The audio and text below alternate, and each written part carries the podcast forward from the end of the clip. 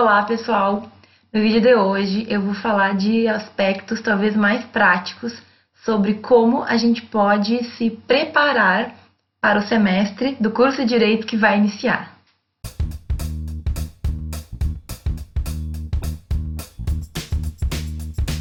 Bom, antes de eu falar sobre qualquer coisa como compra de livro, compra de caderno, é, necessidade de código ou vademecum, primeira coisa mais importante que a gente tem que saber quando a gente inicia uma faculdade de direito é que na faculdade, na universidade, existe uma total liberdade de cátedra pelo professor.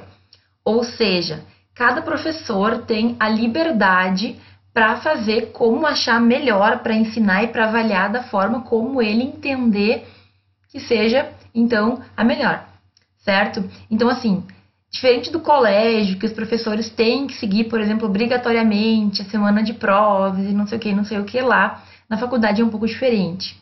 O professor ele vai ter que seguir as regras ali, então, daquele curso. Cada curso vai determinar as regras que tem. Por exemplo, na uma faculdade que eu licenava, era obrigatório ter avaliação oral, e aí o professor escolhia qual era o tipo de avaliação oral que ele queria realizar. Certo? Então, cada faculdade vai ter a sua particularidade, vai ter a sua característica. Agora, em todas, independentemente de qual a gente está falando, o professor é livre para escolher o que ele entende por melhor caminho para ensinar e para avaliar os alunos, certo? Dentro dessa perspectiva, a primeira coisa então, que a gente tem que ter em mente é que, sem antes ouvir e conhecer o professor, sem antes entender qual é o plano que ele tem para aquela turma, a gente não pode fazer nada. Então, no primeiro dia de aula, normalmente, a gente vai ter essa explicação por parte do professor. Ele vai falar da matéria dele, ele vai explicar o que, que vai ser visto ao longo do semestre, ele vai explicar a forma de avaliação, ele vai explicar é, como que as aulas vão acontecer, certo? Se o professor não explica isso presencialmente, normalmente ele vai colocar no portal ou em algum local o plano de ensino que seria então a previsão básica de tudo que vai acontecer naquele semestre. Durante longos anos da minha universidade, eu não tive isso. E eu vou dizer para vocês que dificultou muito a minha vida, porque a gente realmente se perde se a gente não sabe em que ponto da matéria o professor está, por exemplo. Porque um aluno que inicia não tem ideia do que vem pela frente. Então, não é que a gente com o plano de ensino vá, nossa, já sei que o conteúdo tal é tal coisa, mas a gente vai ter mais ou menos um norte do que está acontecendo ali. No meio de tanta coisa nova, tem que saber pelo menos o que o professor planeja fazer durante esse semestre, certo? Então, liberdade de cátedra é a primeira grande diferença que nós vamos ter e a primeira coisa que a gente vai ter que cuidar.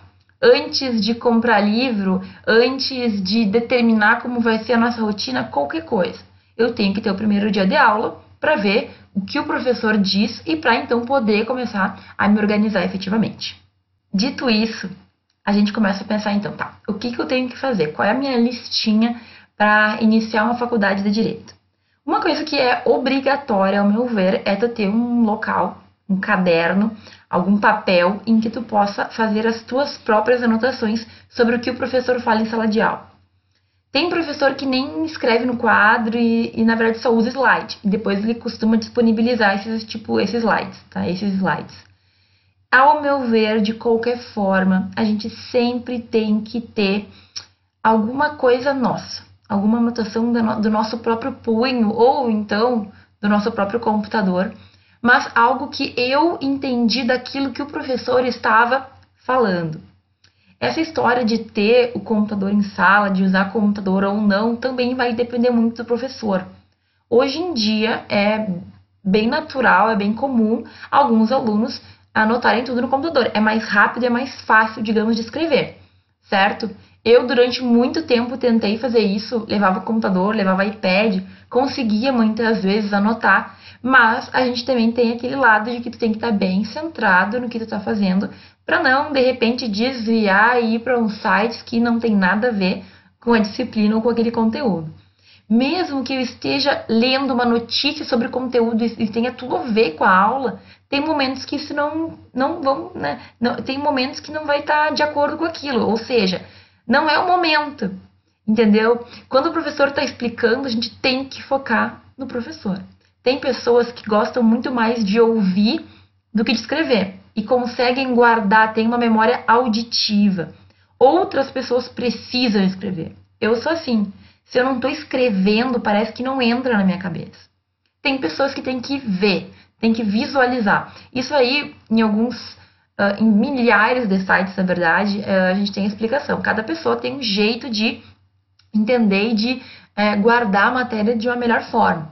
A gente tem que saber qual é o nosso jeito, certo? Mas eu sempre, sempre, sempre consigo, escrevendo, ter uma melhor compreensão. E outra, antes da prova, ter um caderno com a tua letra, ou enfim, as tuas anotações, certo? Costumam facilitar. A gente tem mais facilidade em lembrar daquele momento em que o professor estava explicando. Então, resumindo, ao meu ver, é importante a gente ter um lugar para anotar, para ter anotações próprias seja o caderno ou o computador ou o iPad. E aí, mais uma vez, a gente volta para a liberdade de cátedra do professor.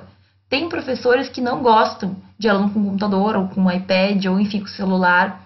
O ideal é a gente primeiro perguntar para o professor se está tudo ok e explicar que na verdade tu vai. Claro que não precisaria, mas eu acho de bom tom tu deixar claro para o professor que tu não está no iPad jogando Candy Crush, por exemplo, que tu vai estar tá anotando as aulas certo? É uma questão até de educação.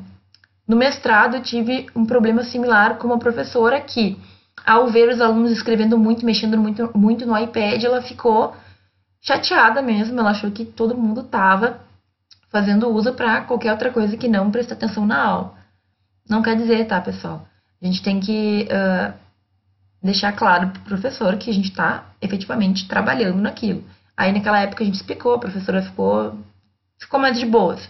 Mas também em outras situações, eu anotando reuniões no celular, as pessoas não, elas não sabem, elas não são obrigadas a saber que a gente está anotando. Então, é de bom tom explicar, certo? Até para evitar qualquer tipo de constrangimento ou confusão no futuro. Só para deixar claro, se o professor não deixa especificado aquilo que ele vai fazer, se ele não explica avaliação, se ele não dá data, façam a pergunta direta.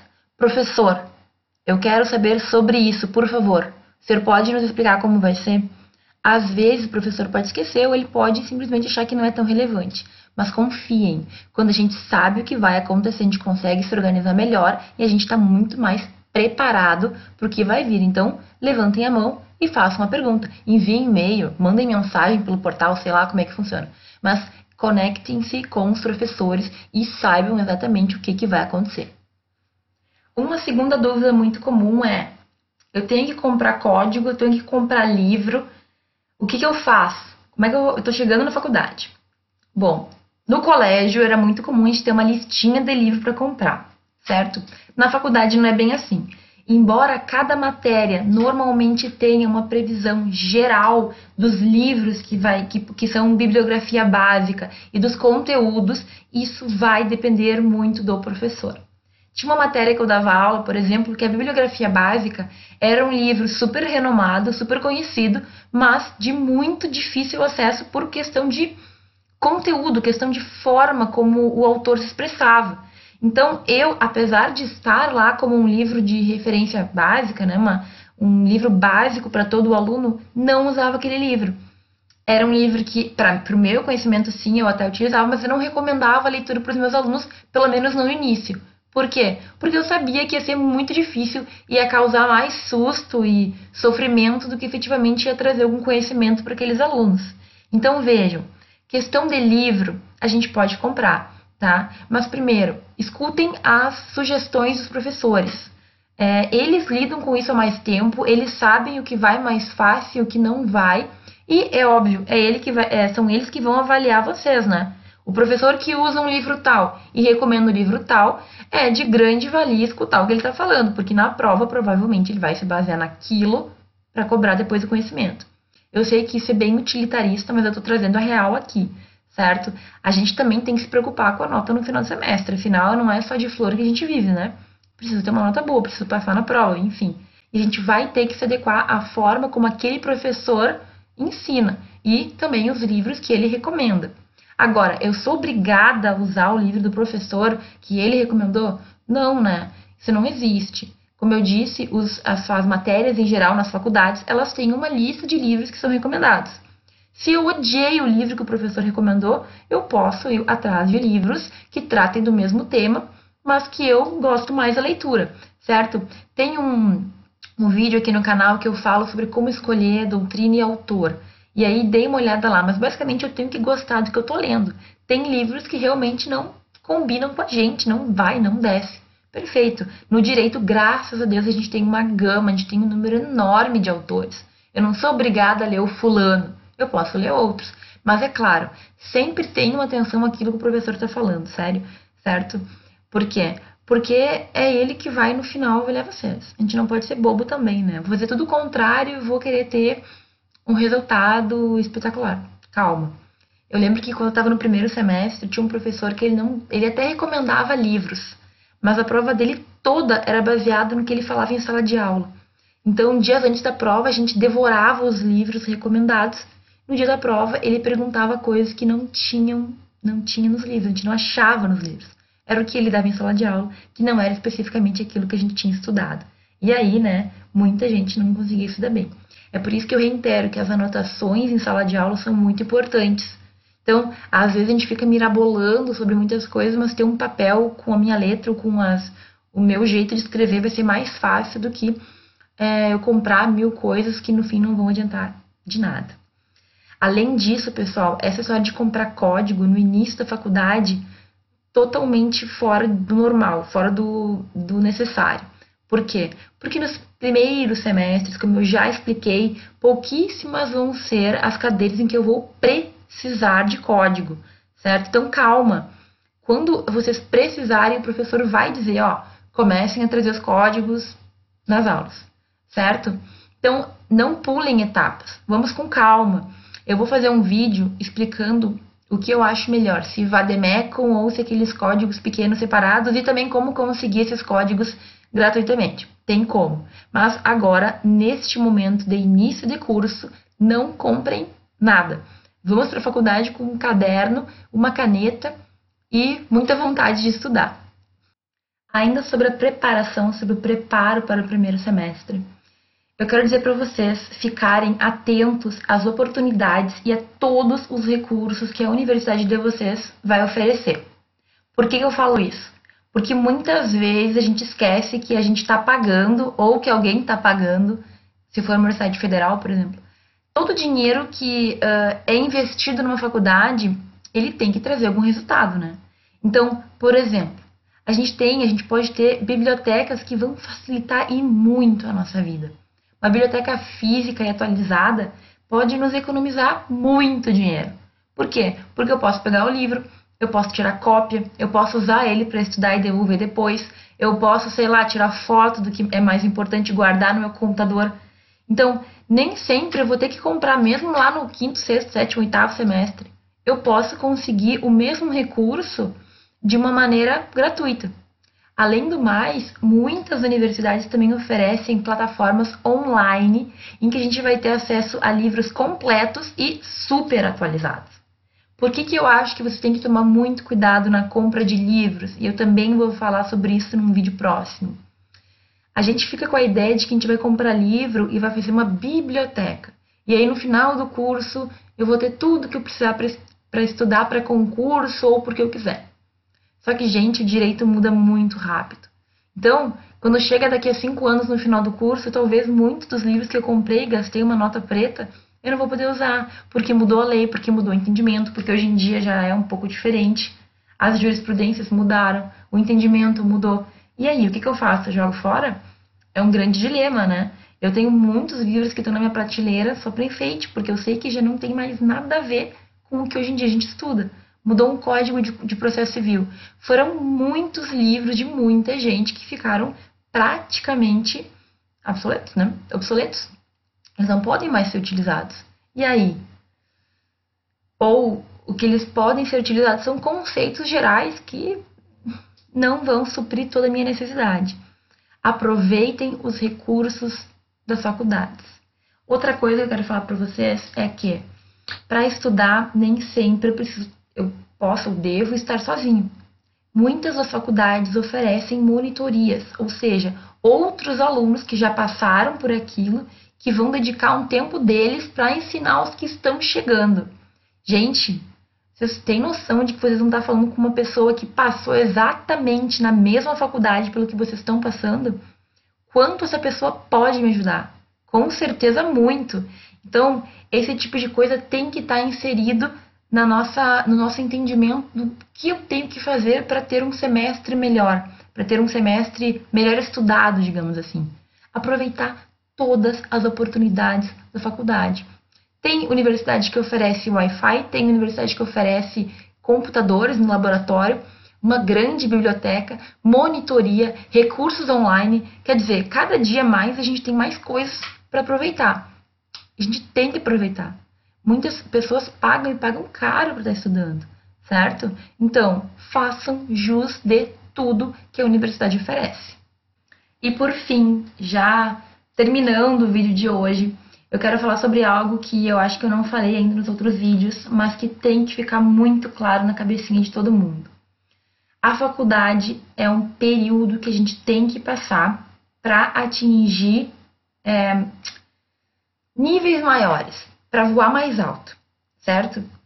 Então, nada adianta a gente colocar a carroça na frente dos bois. Vamos com calma. E outra, a gente tem que aproveitar esse caminho. Cada matéria, cada passo dado é uma conquista. Então, não se deixem levar, por exemplo, por pessoas que ficam colocando na cabeça de vocês que vocês não estão fazendo o suficiente, ou que tem que fazer mais, ou que o dia tem que estar preenchido com mil coisas do direito, ou que você tem que estudar 12 horas por dia. Vamos devagar, certo? Infelizmente, na faculdade, nas universidades, a gente está tendo muito problema com alunos com depressão, com alunos com ansiedade patológica, com alunos com uma, um problema muito sério psicologicamente falando, porque eles acham que não são o suficiente, ou que não fazem o suficiente, ou que, enfim. Gente, não caiam nessa, certo? A faculdade de Direito é difícil, ela demanda, sim, estudo, ela vai requerer tempo de vocês, mas é normal, a gente não tem que entrar numa paranoia de que a partir de agora minha vida acabou e é só estudo. Não é assim. A gente tem que ter um equilíbrio na nossa vida, a gente tem que fazer tudo o que é importante para manter esse equilíbrio, certo? O estudo é importante, mas a gente não pode esquecer de todos os outros âmbitos. E saber dosar, certo? Não é só viver de festa, mas não é só viver de estudo. Tem que ter um pouco de cada coisa, tem que ter um momento de tranquilidade, tem que ter um momento que a gente vai estar tá lendo por prazer e não por obrigação. Eu sei que é bem difícil falar isso porque vocês ainda vão passar por muitas coisas, mas a gente tem que aproveitar o caminho, a gente tem que aproveitar todos os momentos que a universidade nos proporciona. A gente está crescendo. Não adianta eu querer me tornar juiz no primeiro semestre. Vai ter um longo caminho para eu chegar lá, certo? Então é o seguinte: amanhã eu vou falar um pouquinho sobre a importância de uma rotina durante todos os semestres da faculdade. E eu ainda vou fazer, no último vídeo da série, um panorama geral sobre várias das oportunidades estas que a gente pode e que a gente tem durante a graduação ainda, para lá no final chegar de uma maneira mais tranquila à vida profissional. Eu espero que vocês estejam gostando dos vídeos. Me deixem aí um feedback. Se alguma coisa ficou faltando, por favor, comentem e deixem as dúvidas. Então, até amanhã.